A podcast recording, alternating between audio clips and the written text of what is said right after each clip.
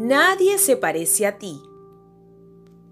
En tus manos tienes exclusivas huellas digitales. No hay otras iguales en el mundo. Eres única.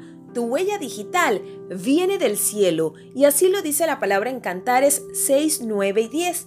Aunque el libro de Cantares no dice cuál es el nombre, sé que allí está. Es tu nombre porque eres única, escogida de Dios, hija del rey.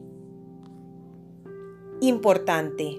Amiga, si has vivido o aún estás viviendo situaciones de violencia física, debes tomar decisiones al respecto. Es necesario que tomes distancia de la persona o de la situación que te está violentando.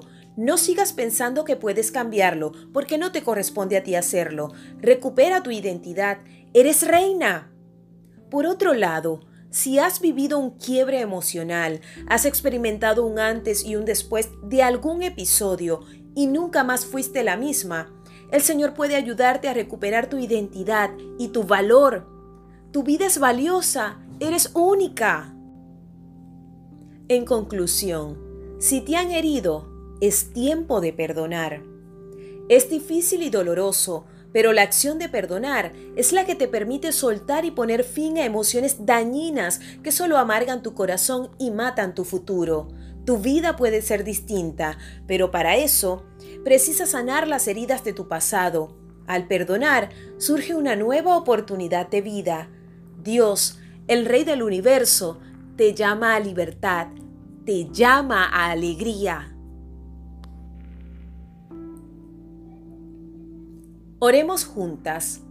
Señor Jesús, mi Rey, mi amigo y mi Creador, gracias por amarme como soy. Gracias por hacerme única. Gracias por ayudarme a ver que necesito poner límites en mi vida. Desde hoy decido alejarme de todo maltrato emocional, ya sea de amigos o familiares.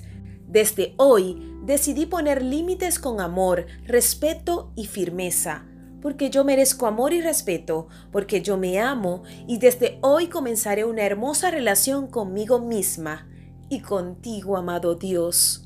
Amén.